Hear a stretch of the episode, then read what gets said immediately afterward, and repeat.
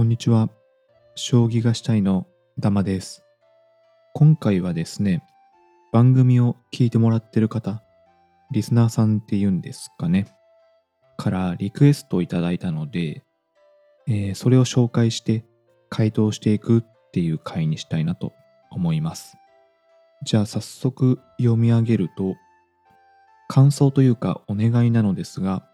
オンライン将棋が諸事情でできない人向けの物理的な将棋盤で将棋の練習をゼロからやるにはどうすればいいでしょうか？という内容ですね。うん、なるほど。確かにパソコンとかスマホの画面はブルーライトが気になりますし、とかね、実際の駒を使わないと気合が入らない、集中できないって方もいらっしゃいますよね。まあそうなってくるとですね、私の考えですけど、ズバリ本で勉強するしかないですね。その前にですね、駒と将棋盤は必ず用意しましょう。やっぱり手を動かして覚えないと、本とにらめっこしてるだけでもつまらないですし、実際に本を読んで完璧だと思っても、対局してみて駒を動かすとですね、あれでどうやるんだっけ？と頭が真っ白になるってことになるんで、はい、これは私もとても経験があるんで、ぜひ、コマと版は用意してください。でね、これは安いやつでいいです。ビニールのくるくる丸められる板とプラスチックのコマぐらいでいいですね。まあ最初から木の高いやつで気合入れたいっていう方はそれでもいいんですけど、まあまあそこら辺はご自由にっていうところですね。じゃあ本題のどんな本で将棋を練習していけばいいのかっていうところですけど、えー、私が実際にその本を眺めたことがあったり、あとはネットで試し読みしたことがあるっていう感じで、まあこの順でやっていけば、とりあえず一通り学べて、人とさせるようになるよっていうところまでいけるかなっていう感じで紹介していきます。なので、初めて将棋に触れるよっていう方向けの本ですね。はい。じゃあ一つ目ですけど、これは、えっ、ー、と、北尾まどかさんの優しくてよくわかる初めての将棋レッスン。全部ですね、概要欄にあの本のリンク貼っておきますので、まあ興味ある方はそっちから見てください。はい。で、最初にご紹介するのは、子供向けの入門書ですね。えー、実はですね、子供向けの将棋の本っていうのは誰にでも読みやすいように書かれているので大人の入門書としてもとてもいいんですね。で、この本はですね、器具。器具っていうのは将棋を指すのに使う道具、まあ駒とか盤とかいうところの説明から入っていて、あとは駒の動かし方とか将棋のルールっていうところを経てですね、えー、あとは平手そのハンディキャップなしの対局っていうところができるようになるまでを優しく解説していますね。まあ子供向けと侮るなかれというところで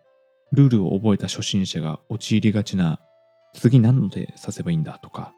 相手の王様が捕まえられないとかいうまあみんな陥りがちな悩みに対するヒントが丁寧に書かれてますね。著者の北尾さんはですねご自身の教室で子供たちに指導する中で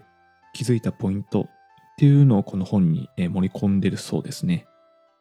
特にですね、まあパラパラっと見てみた感じ、王様の捕まえ方っていうレッスンが入ってて、えー、自分の飛車と角の初期位置から相手の王様を捕まえるっていうのがありまして、これ結構難しかったですし、とても勉強になるなと思いました。はい、じゃあ次の本紹介します。次はですね、高橋大和さんの初めての将棋練習帳ステップ1駒を取るっていうやつですね。最初の入門書を読んで駒の動きをざっくり覚えた後はまあ実際に手を使って問題を解いてみるのがいいかなと思います。まあずっとね覚えてるだけでもつまらないのでまあ、実際にやってみましょうってところですね。で、この本はですね、えー、子供とか女性のために将棋教室を開催されている高橋大和さんの問題集っていうところですね。本書は駒の動きを覚える、駒を取る練習、駒の価値を考える、先を考えて取る、実践の駒を取る練習っていうまあステップから、えー、だんだんですね、駒の動きに慣れていこうっていうまあスタイルっぽいですね。問題数がですね、355問とかなり入ってまして、まあなので実際に、えー、一冊終える頃には、まあなんとなくさせるんじゃないかなと。ていうかさしたいなっていう気持ちになってくると思います。で、実際のコマの動きがですね、矢印で書かれてるんで、まあその辺もとっつきやすいのかなと思います。うん、結構おすすめだと思いますね。はい、じゃあ次ですね。次は詰将棋の本でして、浦野正彦さんの一手詰めハンドブック。はい、この方のですね、詰将棋シリーズはめっちゃくちゃ有名です。で、将棋の上達法を語る上で、詰将棋っていうのは欠かせないキーワードになってきますね。詰将棋っていうのは、将棋の目的である相手の王様を捕まえるというテクニックに特化した練習問題みたいな感じですね。とりあえず、この王様を捕まえる、まあ、詰みっていうんですけど、ができるようになると、まあ、1回の対局が決着せずに、なんか引き分けっぽくというか、なんかグダグダで終わるっていうことがなくなると思います。本書はですね、一度王手をするだけで相手の王様を詰ますことができる、まあ、いわゆる一手詰めっていうんですけど、それを300問集めた問題集でして、まあ、全ての将棋入門者および指導者のバイブルになってるっぽいですね。まあまあ、一手詰めかよ、できるよって思うかもしれませんが、実際の頭の思考としてはですね、自分が王手をして、相手の王様が逃げようとする。だけども、どんな手をやっても王様が逃げられなくなる。っていうところ、まあその3段階の読みが要求されてくるんですね。まあ、この練習法は読みの訓練として最適なので、一回読んで終わりじゃなくて、何周もできるといいかなと思います。ちなみにですね、私はこのシリーズの3手詰めを最近3周して、今4周目やってるんですけど、本をひっくり返してですね、逆に王様が詰まされる側でやってみてます。うん、景色がね、180度変わると、もう何回も解いたことある問題でも意外と難しくなるんで、やり方としてはおすすめですね。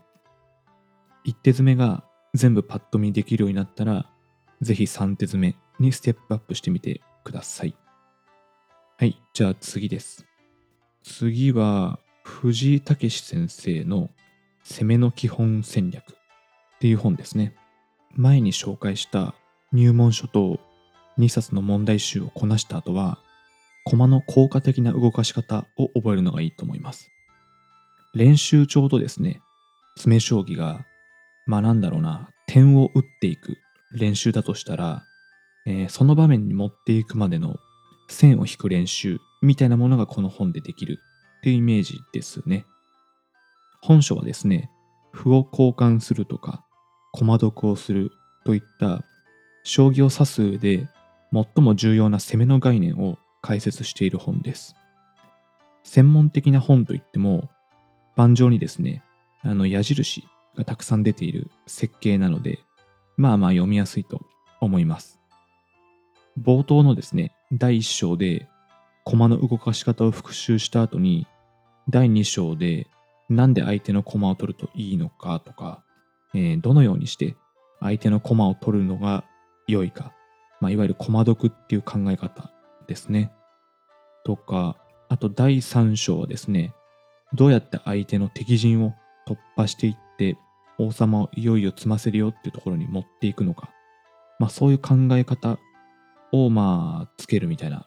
いうイメージで書かれてますね。本書のようなですね、教科書を使って正確な知識を少しずつストックしていくことで効率の良い指し方ができるようになっていくと思うんで、これもおすすめです。はい。じゃあ次です。本の紹介は次がラストですね。えっ、とですね、長岡優也さんの全戦法対応将棋基本定石ガイド。あ堅苦しい名前ですね。まあまあ、中身はいいんで紹介していきますね。将棋にはですね、定石と呼ばれるセオリーがありますと。このセオリーっていうのは、先人たち、まあプロだけじゃなくて、アマチュアとか、あとコンピューター将棋とかもですね、含めてなんですけど、まあそういったものが長い年月をかけて築き上げてきた知識の体系っていうところですね。で、こうした膨大な知識っていうのは、まあもちろん知ってれば知ってるだけ戦略の幅が広がるんでいいんですけど、まあ記憶力に限界あるんで、全部覚えるのは不可能ですよっていうところですね。うん、とても大変です。というところで、この本はですね、序盤研究家で知られている長岡優也さんが書かれてまして、9つの定石を初手から一手ずつ結構簡単な感じで解説してくれていて、まあまさしく定石のカタログ本みたいな感じですかね。具体的にはですね、矢倉、角換わり、横歩取り、相掛かり、四間飛車、石田流三間飛車、中飛車、角交換四間飛車、相振り飛車という9つの定石が書かれています。まあ聞いたことあるよっていう名前もあったかもしれないですね。本書の読み方としては、さっき言った9つの中から自分が聞いたことあるなとか、まあパラパラっと見てみて、あ、これやってみたいっていう気に入ったやつを1個選んで、まずはそこを集中して何回も読んでみるといいかなと思います。で、何回も読みながら、まあ時には盤も動かすことによって駒組みが自然と身につくんで、まあ得意戦法みたいなものを身につけて、えーそれを実践で活かしていくっていうイメージですね。じゃあ本をね、ざっと5つほど紹介してきました。これをですね、一通り読むことによって、将棋の基本、あとは詰将棋、次の一手、定石のベースの部分はマスターできることになると思います。あと足りないのは実践の部分ですね。まあ正直練習、勉強しているだけじゃつまらないので、ぜひ対局してモチベーションを上げてほしいところですね。近くにですね、将棋教室とか将棋カフェみたいなところがあれば、一度体験で足を運ぶのがいいのかなと思います。とてもですね、親切に教えてくれますし、いくら本でやってても、いざ対局ってなると、あれ、なんで思い通りにならないんだろう？ってことがいくらでも出てくるんですね。